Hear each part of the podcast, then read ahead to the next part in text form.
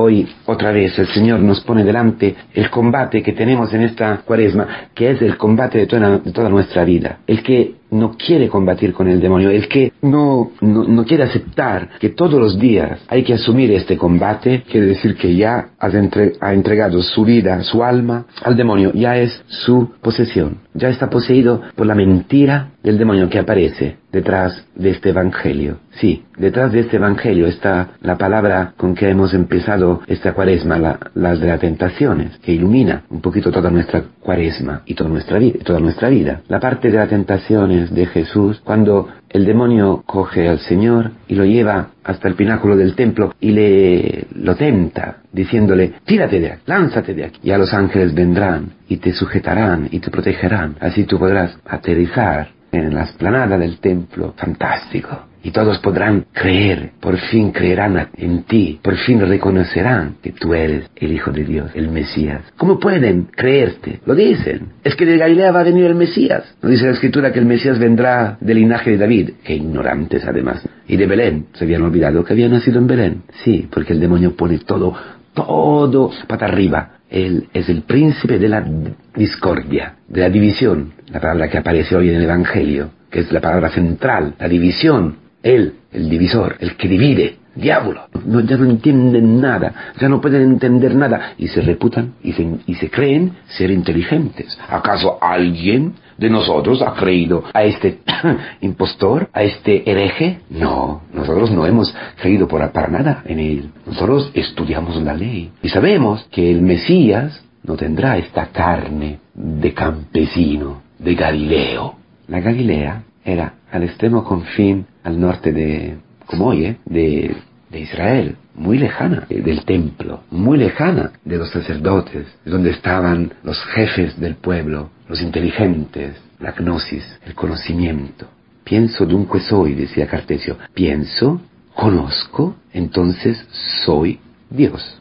Es esta la traducción de lo que había dicho Descartes. Pero no había inventado nada, por supuesto. Ya al tiempo de Jesús, la gnosis, que luego se convertirá en una herejía, y la más terrible, la herejía actual, la heresia profunda del mundo actual, de la masonería, ¿eh? una élite de iniciados que pretenden gobernar el mundo porque ellos entienden, los demás, todos malditos, que se mueran los pobres en África, que le, que le ligan las trompas, porque tienen que dar a luz estos negritos para pasar hambre. No, nosotros, en nuestras multinacionales, nuestros comercios con el útero en alquiler, nuestros negocios de armas. Pero esto es está en este Evangelio hoy, porque también nosotros estamos siempre tentados, como Jesús, de subir al pináculo del templo, es decir, en el techo de tu casa, de tu piso, ¿dónde vives? Al quinto piso de, un, de una casa de, de diez pisos. Bueno, sube arriba y tírate y lánzate. O sea, haz algo, enfádate, tómate un amante, decides tú, grita más fuerte, adelante, impónete, pelea, divídete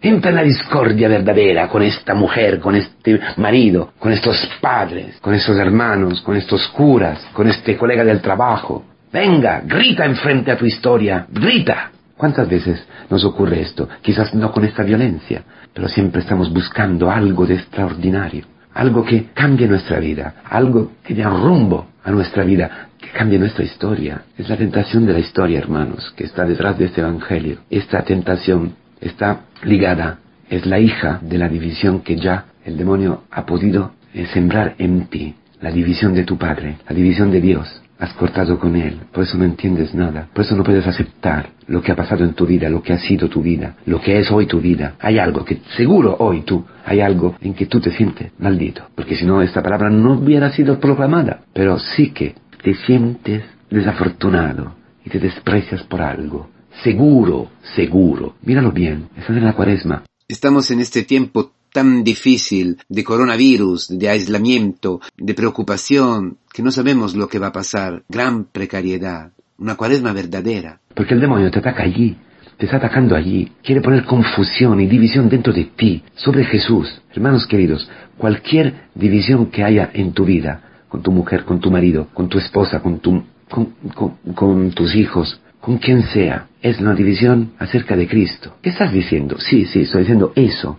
¿Por qué? Porque Jesucristo es amor. Jesucristo es el Hijo de Dios. Es el que de uno de dos hace uno, el que destruye la barrera que hay entre los hermanos, entre marido y mujer.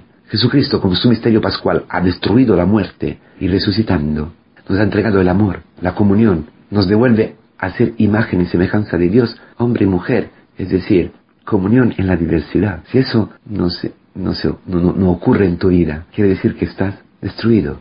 Quiere decir que ya es, da la confusión ha podido entrar en ti. Entonces, entonces, ¿qué pasa? Sigue así, quieres seguir así, quieres siguiendo eh, pelear con la gente, quieres ganar, quieres ser Dios de tu familia, no puede haber dos dioses, dos dioses. Entonces, ves que cada pelea que tú tienes es una pelea cerca de Cristo porque tú no aceptas la identidad de Cristo, no lo aceptas como Mesías en tu vida, no lo puedes aceptar. ¿Por qué? Porque es el hijo de José, porque es un carpintero, porque es como tú, porque se ha hecho pecado. Este es el querigma, esta es la buena noticia de hoy, esta es la buena noticia de la cuaresma. Porque si te digo que hay que combatir, que hay que asumir un combate, es porque Cristo ha ganado. Porque combatir, luchar contra el demonio, es es exactamente dejar que Cristo se apodere de nuestra vida y luche con nosotros, y luche por nosotros, y luche dentro de nosotros. Luchar con el demonio quiere decir participar de su victoria, participar de su misterio pascual, vivir intensamente, profundamente, como decir, en una forma cumplida nuestra vida. Esto es, si no lo haces, quiere decir que ya has fracasado, ya está frustrado el plan de Dios, ya tú no tienes sentido, por eso te desprecias. Por eso, por eso te haces el mal a ti mismo. Por eso te sientes siempre juzgado, siempre te sientes despreciado. Te desprecias, te juzgas y vas a juzgar, a despreciar a los otros. Siempre. Esta es la razón. Porque no quieres asumir este, este combate. Hoy, asume este combate. Acepta que tú haces parte de la, de la gente maldita. ¿Sabes por qué eran malditos? No porque no conocían la ley, sino porque no la cumplían. Conocer la ley por los gnósticos, por los gnósticos, conocer la ley ya, ya es cumplirla conocer todas las cositas, todos los preceptos y estar, ¿no? Eh, cuidando de las pequeñas cosas y luego tragando, como dice Jesús, el amor a los padres, por ejemplo, haciendo el diezmo sobre la, la menta, sobre el comino, pero luego tú te tragas el amor y la caridad hacia tus padres, este dinero que son destinados a tu padre. Bueno, esto es la gnosis. El pensamiento, el conocer es hacer. Por eso, quien no conoce la ley es quien no, no la cumple según el esquema mental de los gnósticos, de los jefes del, pueblo. Entonces, tú eres un maldito. Esos malditos eran malditos porque no podían ocultar en la hipocresía sus pecados. O hacían, o eran los que hacían trabajos impuros con los animales, los pastores, por ejemplo, o eran prostitutas, publicanos, hombres del pueblo, pecadores públicos, gente que no podía disimular su realidad. Por eso, esta gente dice que nadie, nadie ha hablado como habla este hombre, que es el Hijo del Hombre y Hijo de Dios. Si de verdad tú hoy reconoces que has blasfemado, que has pecado, si ya tú hoy tienes delante tu quebras, tu fracaso, si tú te sientes maldito, ¿por qué? Porque, porque has pensado y has visto tu vida como una maldición. Y por eso has pecado. Para Dios, la verdadera maldición es no verle a Él en la vida, propia y de, los eh, y de la de los hermanos. Esa es la maldición, no ver el amor de Dios. Bueno, si estás así hoy, ánimo, ánimo, llega Cristo, llega el Hijo de Dios. ¿Desde dónde? Desde Nazaret, desde Galilea, desde tu vida, desde tu realidad. Por eso, por eso nadie habla como ha hablado Él.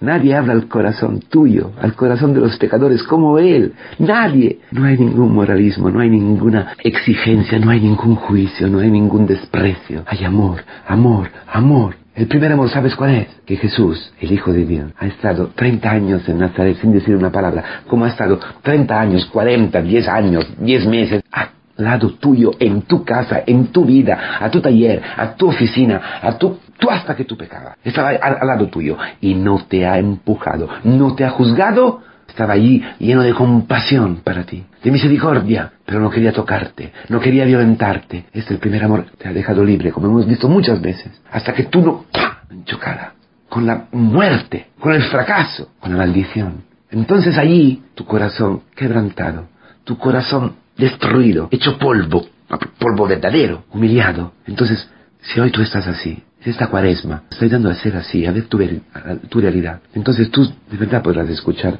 Jesús hablarte en la iglesia, en la predicación, en el Evangelio, a tu corazón profundamente como nadie, porque nadie, nadie, nadie, nadie, nadie, nadie, ni tu padre, ni tu madre, ni tu, ni tu novia, ni, ni tu mujer, ni tu marido, nadie se ha hecho pecado para ti. Nadie ha podido bajar donde tú estás. Nadie, nadie ha podido aceptarte. Nadie ha podido seguirte en tus fracasos. Nadie ensuciado con tu suciedad, con tu suciedad. Nadie. Cristo sí se ha hecho maldición para hacer de tu vida una bendición. Él ha tomado tu carne, excepto el pecado, pero se ha hecho pecado. Por eso de esta carne, de esta lengua, habla tu lengua, habla tu maldición, porque se ha hecho maldición. Te habla allí donde tú estás, llega donde tú estás y te dice, te quiero, como nadie. Te quiero, te quiero, te amo infinitamente. Quiero nada de ti, solamente que tú acojas mi, mi amor, que tú digas, vale, ten piedad de mi Señor, yo te quiero.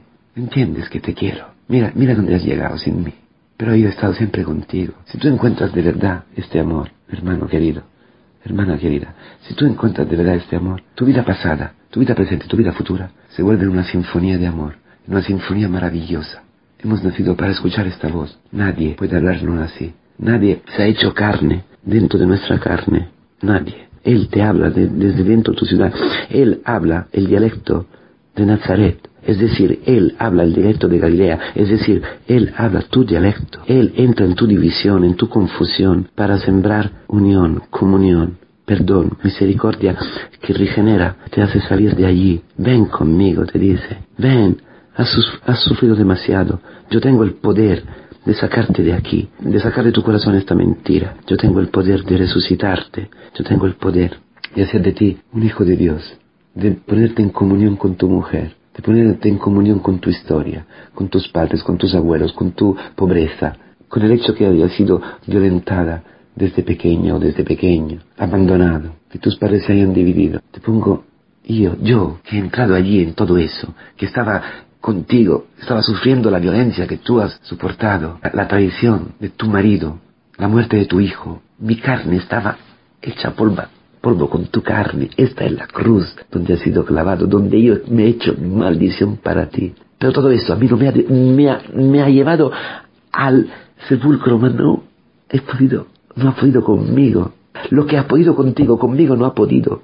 Yo he resucitado. Por eso, por eso, hoy te vengo a recoger. Te vengo cuando habrá preparado un sitio, un lugar. Vendrá, vendré y te llevaré conmigo. Esto lo va a decir hoy a ti no te juzga, sabe todo lo que tú has sufrido, sabe todos tus pecados, su carne han sufrido lo mismo, pero ha resucitado. Por eso te puede hablar, no con una palabra así, una cosa extraordinaria, un milagro que cambie las cosas, no, porque seguirá el mal en el mundo, seguirá el sufrimiento, seguirán las quiebras, seguirán los fracasos, también tus pecados seguirán, claro, pero tú serás una creación nueva, y a poco a poco hasta los pecados como hojas secas caerán, porque tú vivirás para mí, por mí, vivirá gracias a mí. Ánimo, te quiero, sal conmigo, resucita conmigo, porque te amo infinitamente. Y voy a hacer de tu vida una bendición. De tu voy a cambiar tu maldición en una bendición para tu familia, para todas las personas que tú tienes al lado, para esta generación. Esto lo hago en la iglesia, los sacramentos, con la predicación, los sacramentos. Comer el cuerpo y la sangre de Cristo es acoger la carne y eh, la, sangre de Cristo en mi carne, en mi sangre, en mi historia, toda, en todos los instantes, en todos los fragmentos de mi vida. Y si viene Cristo y se hace una carne contigo, entonces la maldición es convertida en bendición.